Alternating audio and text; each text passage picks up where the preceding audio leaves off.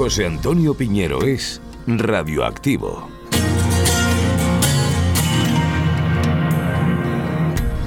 Episodio 2. Radio o Libertad.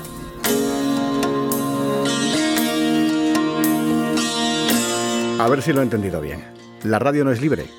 Solo es libre quien no trabaja en la radio. ¿Libertad para qué? ¿Sobre qué? El segundo episodio va de la libertad que están ejerciendo autores y oyentes con los podcasts en comparación con la radio de toda la vida, la radio que está a punto de cumplir el siglo en España.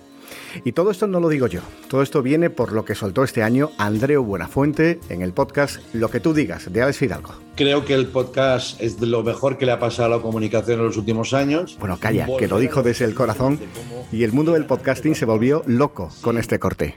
Creo que el podcast es de lo mejor que le ha pasado a la comunicación en los últimos años. Volver a los orígenes de cómo eran antes las cosas, sin ruidos, sin, no ruidos, sin eh, horarios fijos, sin límites horarios, eh, editoriales, todo eso que la comunicación ha ido construyendo un edificio donde se ha encapsulado los contenidos, eso ha desaparecido y, tiene el poder de la sencillez, de la sinceridad, de la verdad, de un montón de cosas.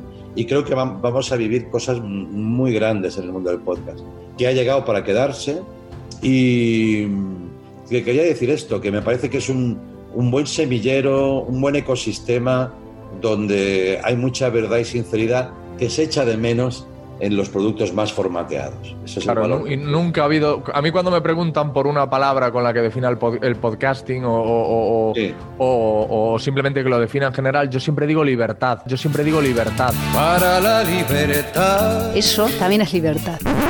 Y a su barco le llamó libertad. Sanchismo o libertad.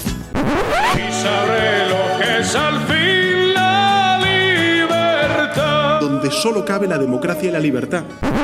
Puede que nos quiten la vida, pero jamás nos quitarán la libertad.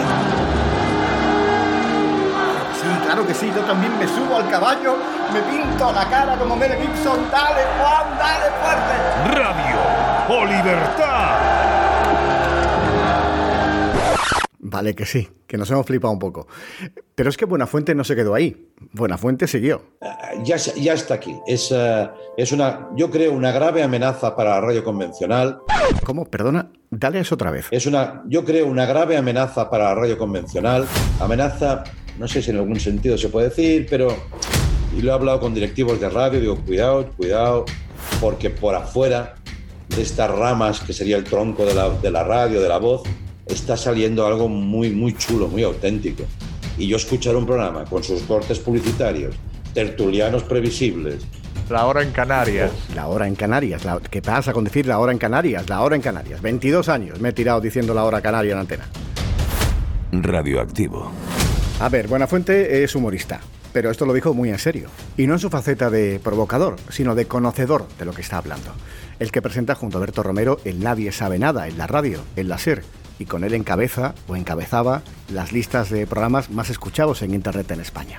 Como esto va de opinar, yo también me voy a mojar y a ver si consigo aportar algo más que un comentario. Porque uno puede pensar que Buenafuente lo, lo dijo por decir, pero yo creo que Andreu dijo la verdad de lo que se avecina. Radio o Libertad. Por ejemplo, esta semana se han publicado las audiencias de la radio en España.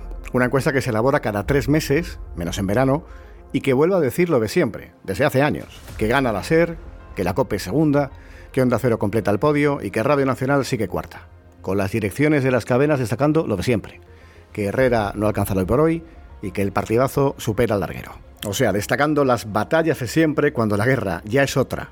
Lo que las cadenas no destacan es que en los últimos 10 años, la radio en España ha perdido cerca de 3 millones de oyentes.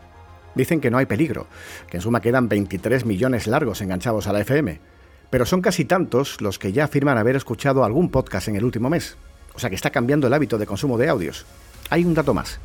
Uno de cada cuatro oyentes dice escuchar la radio a través de Internet, sobre todo en el móvil.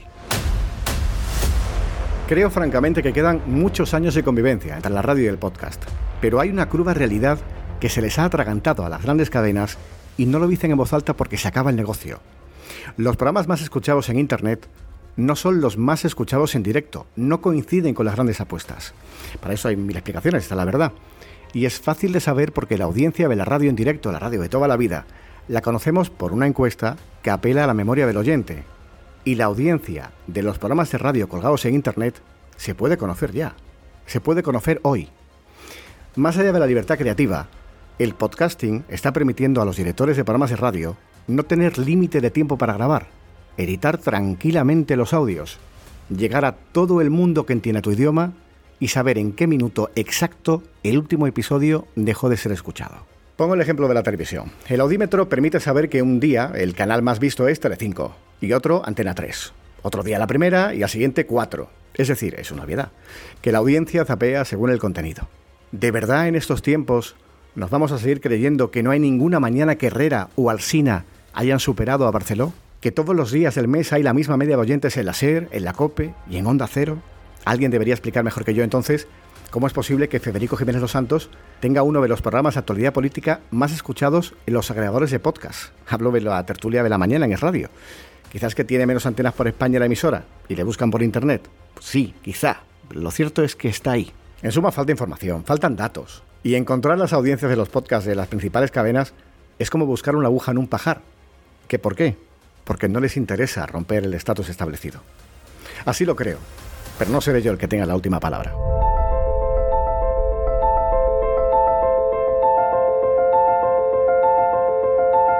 Enhorabuena, Piñe, lo primero por tu recién estrenada independencia y te deseo que disfrutes mucho de tu libertad, que es un poco lo que nos pasa a todos después de vivir estos últimos tiempos, estos últimos años tan convulsos, que estamos deseando tener esa independencia y vivir la tan ansiada libertad. Pero conviene no olvidar de un día para otro todo lo que hemos pasado ni los que nos hemos venido al podcasting buscando libertad nos olvidamos de la radio, porque de hecho creo que seguimos haciendo radio, pero con otros códigos, ni salir a esta nueva vida que nos espera debe suponer olvidarnos de todo lo que hemos pasado últimamente. Así que libertad sí, por supuesto, libertad sí, siempre, pero con memoria de lo que hemos sido, de lo que hemos vivido y de los que no podrán disfrutar con nosotros estas nuevas etapas. Larga vida a tu podcast, Piñe, y disfrutemos todos de lo que nos viene por delante.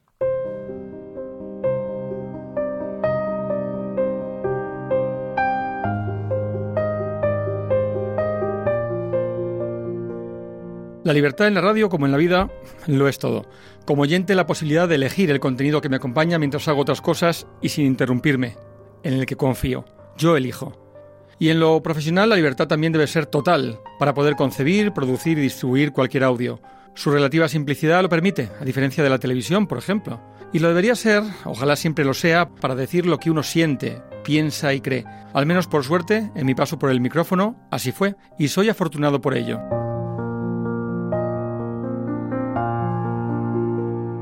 El podcast representa toda la renovación que la radio debería haber desarrollado en formatos, nuevas narrativas y hasta géneros que el medio arrinconó en beneficio de la omnipresencia de la información. El podcast de alguna manera, al margen de su difusión y distribución, sería estricto sensu la radio puesta al día. Queda mucho camino por recorrer. Y todavía el podcast está, pese a lo que algunos actores interesados nos quieren hacer creer, muy lejos de la penetración de la radio que se sitúa en torno al 54% de la población mayor de 14 años en España. Frente a la difusión masiva de contenidos sonoros que representa la radio, el podcast tiene vocación más humilde y es un producto más de nicho, pero no por ello aspira a ser menos influyente.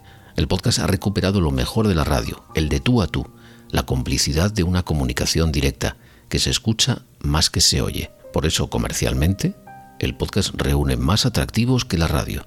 Poco a poco se irán dando cuenta.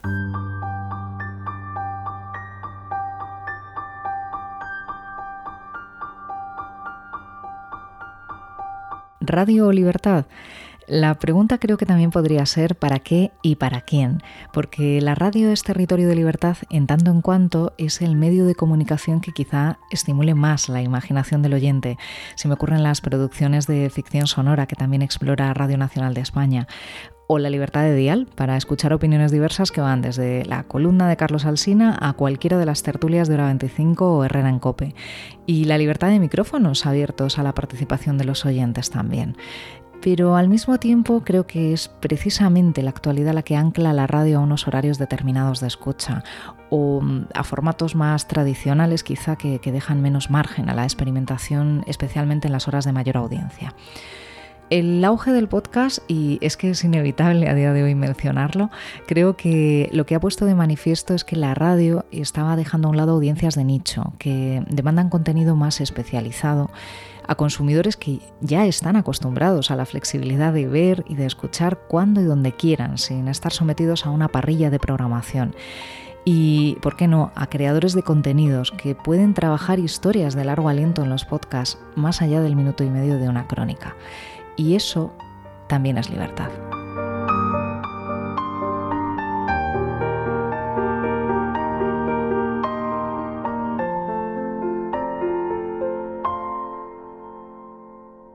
Radio Libertad. Radio es libertad. O al menos eso he pensado siempre, desde que tengo uso de razón periodística, porque comunicar libremente es una de las grandes cimas que ha coronado el ser humano en democracia. Y no voy a entrar en eso de sí, pero si trabajas para un medio que obviamente se acerca más a esta o aquella ideología, te ves limitado por una línea editorial. No, no voy a torear ese miura. ¿Y por qué no prensa escrita o libertad? ¿Y por qué no televisión o libertad? Pues seguramente porque el bicho de la radio es el que con más fuerza nos picó a Maese Piñero y a un servidor. Así que sigo. La radio es ese medio que creo que más se acerca a la libertad de prensa en su forma más pura, o al menos a esa libertad informativa que te da la inmediatez, porque cualquier profesional puede estar prácticamente en el lugar de la noticia justo en el preciso momento en que se produce, y dar fe de cómo la vida tiene lugar. Tendrás que esperar a mañana para comprarte un periódico, y lo de mover a un equipo de televisión a día de hoy sigue siendo menos rápido y más complicado. Eso, y que como a los feos no se nos ve, no tenemos que pasar un casting para ponernos frente a la audiencia. Una vez más, es la magia de las ondas.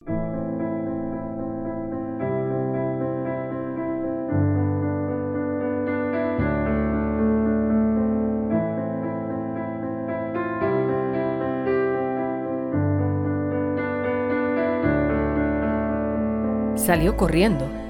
Atravesó campos, ciudades, caminos. Vio un millón de atardeceres. Amaneció con los ojos pegados. Se metió en el mar. Cambió de continente. Se enredó en las nubes. Buscaba la libertad. Pip, pip, pip, pip. Son las 4, las 3 en Canarias. Toda la vida diciendo la hora en antena y es lo primero que ha dejado de tener sentido. Aquí tú eres el dueño del tiempo y del espacio. Como seguro que en ese episodio no se ha dicho lo que piensas, es posible, Envía si te apetece una nota de voz al WhatsApp 670 78 40 65. Notas de voz al 670 784065. Gracias por haber llegado hasta aquí. Nos vemos en mi Instagram, en Radioactivo, y nos vemos en Twitter, arroba radioactivo-es. Salud y suerte. José Antonio Piñero es Radioactivo.